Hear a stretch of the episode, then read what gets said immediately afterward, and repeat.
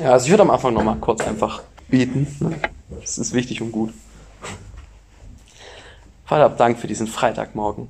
Hab Dank, dass wir so eine gute Gemeinschaft haben durften, dass wir dich groß machen durften und dass du einfach, ja, dass du einfach mitten unter uns bist. Da, wo zwei oder drei in deinen Namen sind, da bist du mitten unter ihnen. Und das haben wir spüren dürfen. Und wir sind dir so dankbar, dass du immer bei uns bist. Segne du uns diesen Tag und schenke uns wirklich Begegnung mit dir. Wir wollen wirklich dich an erster Stelle setzen. Amen. Ja, genau. Also, als ich mir Gedanken gemacht habe, was ich denn sagen will, ähm, dann ist es irgendwie immer dasselbe, weil ich denke mir, okay, was sage ich jetzt eigentlich? ähm, und dann höre ich einfach, okay, was gibt es irgendwas, was der, was, was der Herr mir einfach sagt? Und ich habe eine Bibelstelle bekommen und die möchte ich einfach kurz vorlesen.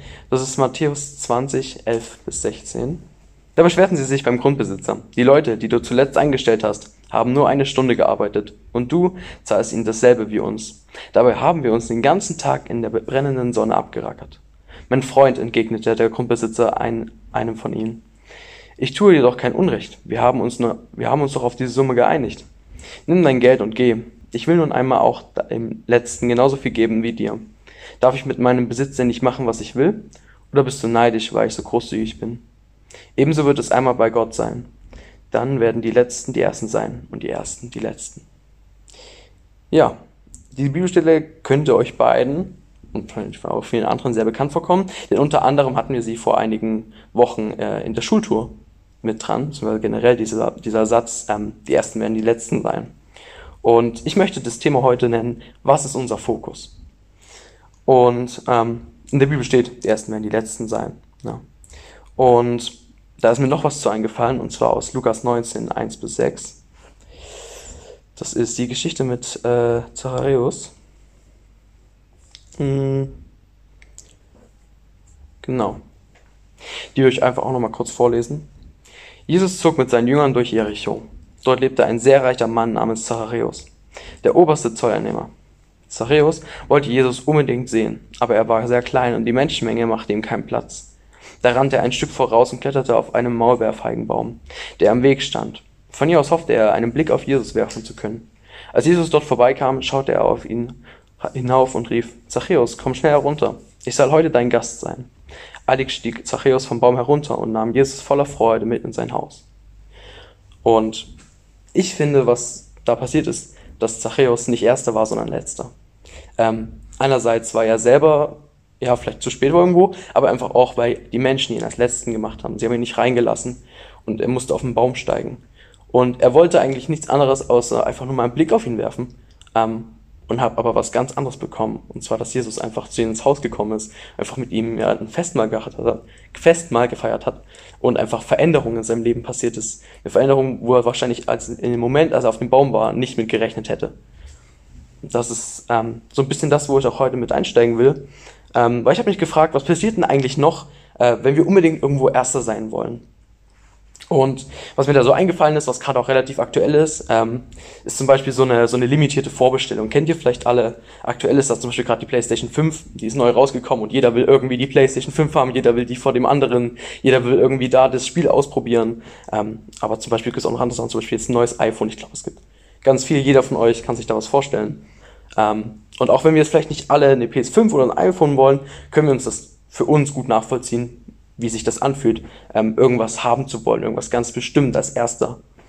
Ähm, und meistens sind wir dabei ja auch nicht so geduldig und sagen, ja, also ich hätte das schon gerne und es kann ja noch dauern, sondern wir sagen, okay, äh, wie viel kostet das, was kann ich machen, um das jetzt sofort zu haben? Und ähm, diese Vorfreude tut uns total ähm, in diesen Fokus setzen. Wir sind total, okay, ich habe gerade so und so viel Geld, es reicht genau dafür. Ähm, man will auf einmal loslegen. Aber was passiert, wenn wir unbedingt als erstes diese Dinge haben wollen? Ja. Ähm, was passiert, wenn wir uns stundenlang durch irgendwelche Warteschleifen durchklicken, ähm, irgendwas zu bekommen, was im Endeffekt meistens gar nicht so nötig ist? Wir verändern unseren Fokus. In dem Moment, wo wir unseren Fokus auf zum Beispiel das neue Handy oder eine Playstation setzen, richtet sich unser Fokus weg von Gott. Mhm. Und das Ganze, finde ich, kann man sehr gut in einem Bild beschreiben. Unser Leben ist so ein bisschen wie, ich sag mal, so ein Stuhl. Ähm, und auf diesem Stuhl sitzen erstmal wir. So wie zum Beispiel ihr hier auf dem Stuhl sitzt. Ähm, Und um diesen Stuhl herum sind ganz verschiedene andere Sachen. Es kann sein, der eine ist zum Beispiel musikalisch begabt, da ist eine Gitarre daneben. Ähm, oder keine Ahnung, der andere sammelt gerne Briefmarken, da liegen da Briefmarken. Oder ähm, der eine ist sportlich, da liegt ein Fußball. Und ja, für alle, die ja irgendwie Jesus in ihrem Leben haben, haben einfach auch Jesus mit da drin. Und wenn man ja zu Jesus sagt, ist es so, dass Jesus auf dem Stuhl, auf diesem Thron, sage ich mal, sitzt. Ähm, genau. Und das Problem ist aber, ähm, wenn wir dann unseren Fokus ändern, wenn wir unseren Fokus zum Beispiel auf das Handy oder auf den Fußball oder sonst was ist, legen, was dann daneben liegt, dann setzen wir automatisch Jesus von dem Thron runter und setzen uns, beziehungsweise das, was wir da gerade groß machen, drauf und kommen damit einfach vom Weg ab. Damit ist nicht mehr das unsere Nummer eins. Hm. Und das ist so ein bisschen, finde ich, wie beim verlorenen Sohn, worauf ich gleich einfach äh, kommen will. Das ist Lukas 15, 11 bis 19. Jesus erzählte weiter. Ein Mann hatte zwei Söhne. Eines Tages sagte der Jüngere zu ihm, Vater, ich will jetzt schon meinen Anteil Erbe haben. Da teilte der Vater seinen Besitz unter den beiden auf. Nur wenige Tage später machte der jüngere Sohn seinen Anteil zu Geld, verließ seinen Vater und reiste ins Ausland. Dort leistete er sich, was er immer wollte. Er verschleuderte sein Geld, bis er schließlich nichts mehr besaß. Da brach in jenem Land eine große Hungersnot aus. Es ging dem Sohn immer schlechter. In seiner Verzweiflung bettelte er so lange bei einem Bauern, bis er ihn zum Schweinehüten auf die Felder schickte. Oft quälte ihn der Hunger so sehr, dass er sogar über, über das Schweinefutter froh gewesen wäre. Aber nicht immer davon erhielt er was. Da kam er zur Besinnung. Bei meinem Vater hat jeder Arbeiter mehr als genug zu essen, und ich sterbe hier vor Hunger. Ich will zu meinem Vater gehen und ihm sagen, Vater, ich bin schuldig geworden an Gott und an dir. Sieh mir nicht länger als deinen Sohn an, ich bin es nicht wert, lass, es mich bitte als, lass mich bitte dein Arbeiter bleiben. Genau. Ähm, und ja, was passiert, wenn wir vom Weg abkommen? Ähm, es kann sein, dass wir Gott schlechter wahrnehmen, ähm, weil unser Fokus ein anderer ist. Ich finde, es ist so ein bisschen wie bei einem Radio. Ähm, wenn unsere Frequenz nicht auf Gott eingestellt ist, sondern was anderes, dann könnte es uns schwer oder schwerer fallen, ähm, das zu empfangen, was Gott uns sagen bzw. geben will.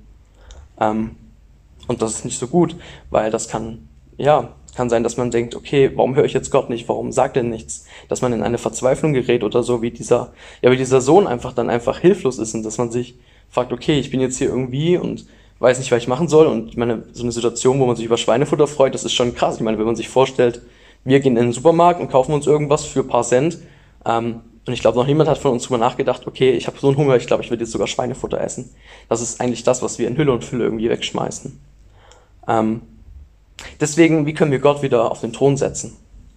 Es ist eigentlich ganz einfach. Ähm, wenn wir Gott um Vergebung bitten ähm, und uns neu ausrechnen und sagen, okay, das neue Handy oder sonst was ist zwar cool, aber ich habe meine Zeit mit Gott dadurch eingeschränkt. Anstatt zum Beispiel stille Zeit mit dir zu haben, habe ich mich vollkommen auf was anderes fokussiert. Und ich möchte dich wieder auf meinen Lebensthron setzen. Ich möchte meinen Fokus auf dich ausrichten. Und Gott ist dann nicht so, der sagt, naja, also du hast mich jetzt in den letzten zwei Wochen irgendwie nicht so beachtet, sondern ja, das Handy, dann kannst du jetzt auch mal warten, sondern es ist komplett anders. Gott kommt uns wirklich mit offenen Armen entgegen, wie dieser Vater bei dem Sohn. Und er feiert das größte Fest. Das ist einfach, ja, er liebt uns so von ganzem Herzen, dass wir das gar nicht verstehen können, so.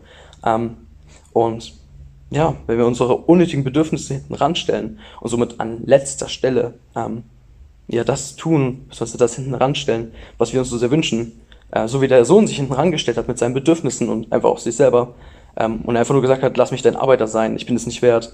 Aber der Vater hat ihn erhöht. Und er hat ihm mehr gegeben als das, was er gebraucht hat oder was er verlangt hat. Ähm, und ich glaube, so ist es auch mit Gott. Vielleicht sollten wir beim nächsten Mal uns fragen, wenn wir irgendwas haben wollen, ist es gerade wirklich so wichtig, dass es Fokus Nummer eins in unserem Leben ist? Ähm, lohnt es sich dafür, so viel Zeit zu investieren? Ähm, und lohnt es sich, Gott vom Lebensthron runterzusetzen? Und ich glaube, die Antwort wird in den meisten Fällen sehr oft Nein sein, weil jetzt mal in Klammern gesetzt, eigentlich gibt es auch keinen plausiblen Grund, Gott vom Thron runterzusetzen. Aber was Gott tut, ist, dass er uns beschenkt. Und er erhöht uns so sehr und gibt uns mehr, als wir brauchen oder verlangen. Ähm, ja, das ist einfach, ich kann es nur sagen, so, ich finde es so heavy, wenn man drüber nachdenkt. Der Sohn kommt hin und sagt, ey, ich bin es nicht wert. Ich will nur Arbeiter sein. Und der Vater beschenkt ihn so sehr, obwohl er eigentlich, muss man ehrlich sagen, ziemlich Mist gebaut hat. Er hat das ganze Erbe, was er hat, komplett verschleudert. Ähm, ist einfach gegangen, so von seiner Familie weg, hat ihn im Stich gelassen. Hat sich wahrscheinlich auch nicht gemeldet in der Zeit. Ähm, und kommt zurück. Und der Vater ist nicht so, naja, sondern ist so, er freut sich total. So, das können wir uns gar nicht vorstellen manchmal. Und das ist die Liebe Gottes. Die ist so groß und so, ja, man kann es einfach nicht in Worte fassen, ist einfach nur schön. Und ich finde, das zeigt es aber irgendwie gut. Und ja, was ich dazu einfach nur noch mehr eingefallen ist, ist, trachtet zuerst nach dem Reich Gottes und der Rest wird euch hinzugetan werden. Und um aufgrund des Titels noch einmal aus dem Lied Fokus von Lorenzo zu zitieren, denn am Ende gibt es den Bonus. Und dieser Bonus wird so gut sein, wird so eine Fülle sein, dass wir uns das nicht vorstellen können und dass mhm. alles andere, wofür wir investiert haben, wo wir Zeit investiert haben, dagegen wie Staub sein wird. Weil dieses, das, was Jesus uns geben wird, das ist so viel wert, dass wir uns das gar nicht vorstellen können. Und Gott ist so gut und das möchte ich einfach, ja, am Ende sagen so. Ich weiß nicht, es, es bleibt einfach nur zu sagen wirklich, dass Gott gut ist. Das, mehr kann man eigentlich nicht sagen so. Ich finde es einfach krass, wenn man drüber nachdenkt. Ähm, ja, wie, wie, wie scheiße man baut man auf gut Leute gesagt, egal wie, wie, was man macht so. Gott kommt hin und feiert einfach ein Riesenfest. Ich weiß nicht, ich finde das so, die Vorstellung ist so, wow. Ähm, und das zeigt einfach auch, wie groß die Liebe Gottes ist. Und das finde ich einfach so schön und möchte einfach nur Danke sagen an Gott.